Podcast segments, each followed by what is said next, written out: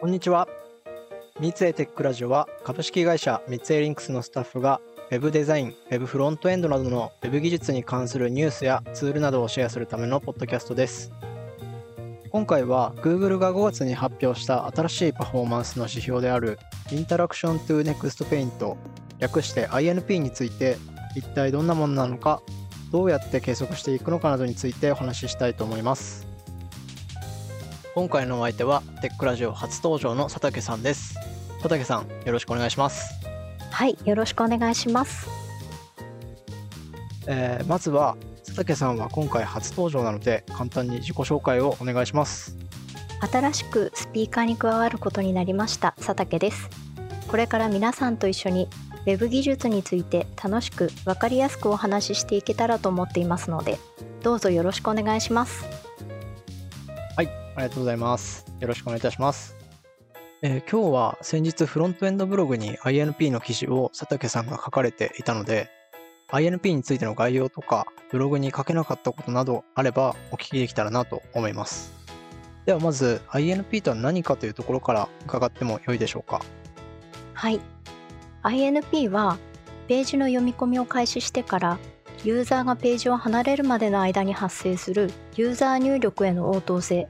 いわゆるインタラクションを評価する測定基準を指しています。その応答性っていうのは例えばページにダイアログを開くボタンがあったとしてそのボタンをユーザーがクリックした後にどれだけ早くダイアログが開くかとかそういうことですかね。ざっくり言うとそんな感じですね。INP は入力遅延時間処理時間表示遅延時間の3つのフェーズで構成された遅延時間の合計値を計測するので遅延時間を短くすればユーザーはストレスを感じることなくページを閲覧できるようになりますよね。なるほど。その入力遅延時間と処理時間と表示遅延時間っていうのはそれぞれどこからどこまでの時間を指しているのかっていうのは定義されているものですか？そうですね、えー、入力遅延時間はユーザーがページを操作してからイベントハンドラーが実行される前までの時間で2つ目の処理時間はイベントハンドラーの実行にかかる時間ですね。そして3つ目の表示遅延時間はイベントハンドラーの実行が終了してからブラウザーが次のフレームを表示するまでの時間です。クリックとかキー入力などのユーザー操作をイベントと呼んでいてそのイベントをどう処理するのかを表すのがイベントハンドラーと呼ぶと思うんですけどこれ実際のウェブページの操作に置き換えて説明できたりしますか？そうですね。うん、では結構いろんなページで実装されることがあるトグルを例に INP を説明してみますね。まずページを表示したらページ内にトグルがあります。そのトグルは今閉じている状態です。トグルの中を見たいのでトグルボタンをマウスでクリックします。トグルが開いて中を見ることができました。そしたらページを離れます。この例えで考えた場合ページを表示してページを離れるまでが計測の範囲になります。そして実はページ表示中にはいろいろな処理が動いていたりしますね。その状況の中でトグルボタンがクリックされているんです。処理というのは割り込みができないのでトグルボタンがクリックされたからといってすぐにその処理が行えるわけではありません。ここで処理の順番待ちをしないといけないんですけどこの順番待ちの時間というのが入力遅延時間となります。そして順番が回ってきたのでクリックというイベントに紐づくトグルを開くという処理が実行されます。この処理にかかる時間が処理時間です。そして最後に開いた状態のトグルをブラウザに表示するという処理が走ります。この表示までにかかる時間が表示遅延時間です。なるほど。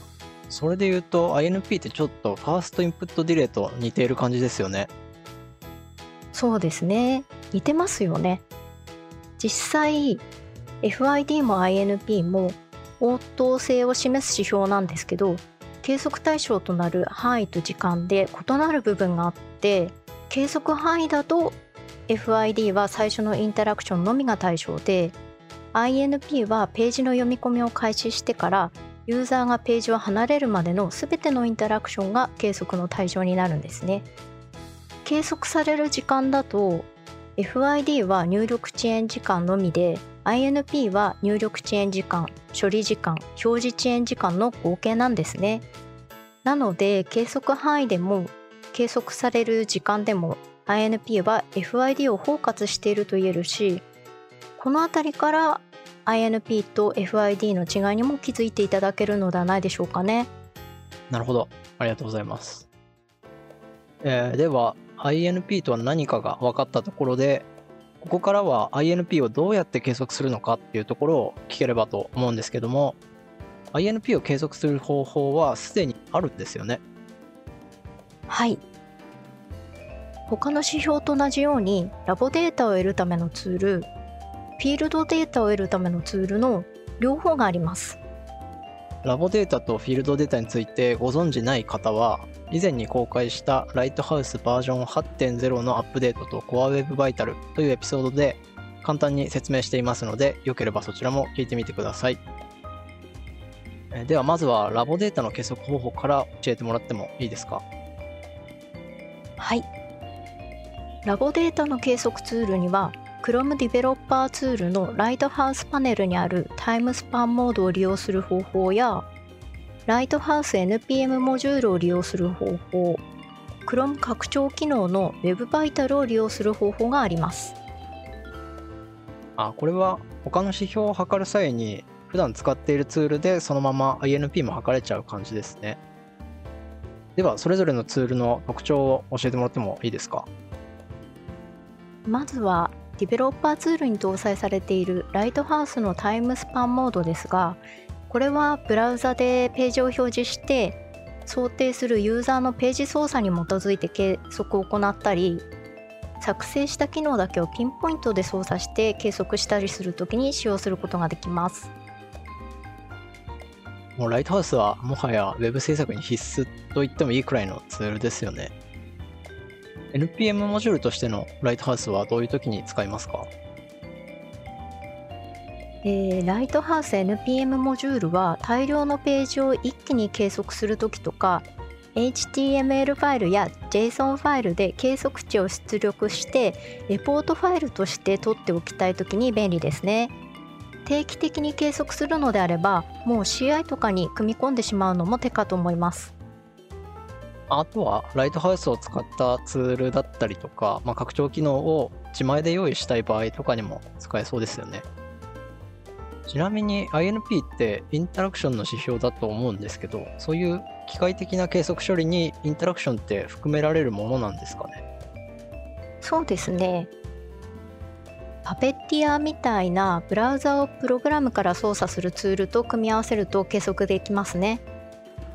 ああ、なるほど。クリックなどのインタラクションはパペティアのようなテストツール側で実装して計測はライトハウスでやるっていう切り分けをする感じですね。では最後は拡張機能の Web バイタルですかね。これはもともとあった拡張機能が INP に合わせてバージョンアップした感じですよね。そうですね。拡張機能の Web バイタルはツールバーにアイコンを表示しておくと色で改善が必要かどうかがすぐにわかります。信号と同じで青、黄、赤の色があって青だったら良好黄色だったら改善が必要赤だったら不良を表しています INP の場合はページの操作をもとに計測を行っているので操作中の色の変化も気をつけてみていきたいですね。拡張機能だとやっぱりページを開いて操作しながらリアルタイムに状況を把握できるので便利ですよね。では続いてフィールドデータの計測方法について教えていただけますか？はいフィールドデータの計測ツールには Google の PageSpeed Insights を利用する方法や Chrome User Experience Report を利用する方法 Web Vitals JavaScript ライブラリを利用する方法があります。こちらもフィールドデータを計測する際の定番ツールって感じですね。そうですね。 PageSpeed Insights は Google の PageSpeed Insights のページにアクセスして計測するページの URL を入れて分析ボタンを押すだけで計測してくれるのでとりあえず直近の数値をチェックしたいっていう時に向いていますね。ただ一定の期間を通して INP がどう変化しているのかまではわからないのでそういう時は月ごとの計測値が見られる Chrome User Experience Report を使うといいですね。なるほど。JavaScript のライブラリはどういう時に使いますか？Web バイタル JavaScript ライブラリーはページに計測用のコードを実装してユーザーが操作した時の計測値をリアルタイムに出すんですけどその出した値を Google Analytics に送信するとページのアクセス解析データと一緒に Web バイタルレポートもまとめることができるんですね。他のツールはページ全体のスコアしかわからないんですけど Web バイタル JavaScript ライブラリを使えばどの要素に対するインタラクションなのかというところまで計測できるんですね。うんなるほど。本番用のソースコードに Web バイタル計測用の処理を含めておくっていう感じですね。はい、ここまで INP の概要と計測方法について話してきました。佐竹さん的には INP の印象はどんな感じですか？はい。INP はまだ出てきて日が浅いので、これから変更が入るかもしれないですけど、今回いろいろと計測方法を紹介させていただいたので、その中でそれぞれのサイトにあった計測方法がもしあったなら嬉しいなと思います。はい、ありがとうございます。えー、では次回は INP をどう改善していくかというところに触れていきたいと思います。最後に、三井リンクスではスマートなコミュニケーションをデザインしたい UI デザイン、UI 開発者を募集しています。採用サイトではオンライン説明会やオンライン面接なども行っていますのでチェックしてみてください。また、このポッドキャストは Apple Podcast、Google Podcast、Amazon Music、Spotify、YouTube で配信していますので、お好みのプラットフォームでフォローいただけると最新のエピソードをすぐ視聴できます。こちらもぜひご活用ください。ハッシュタグ、三井テックラジオでご意見、ご感想、こんなこと話してほしいというリクエストなどお待ちしております。それでは今日はこの辺でありがとうございました。ありがとうございました。